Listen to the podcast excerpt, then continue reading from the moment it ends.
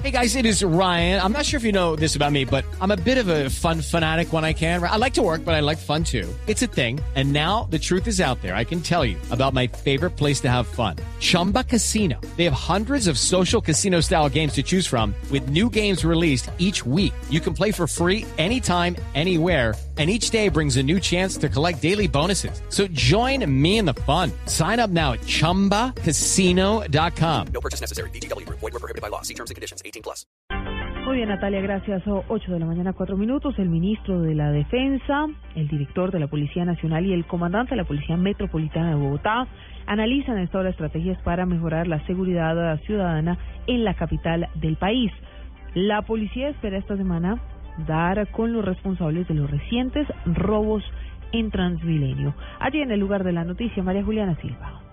Silvia, la saludo desde Corabastos, donde a esta hora el ministro de la Defensa, Juan Carlos Pinzón, realiza un recorrido por varios puntos de esta central de Abastos en compañía del general Rodolfo Palomino, director de la policía, la secretaria de Gobierno Gloria Flores y el comandante de la Policía Metropolitana, general Humberto Guatibonza, a quien le confirmó, a propósito, a Blue Radio, que en contadas horas se harán importantes anuncios sobre la seguridad en Transmilenio. Básicamente para Transmilenio, ahí hay una preocupación.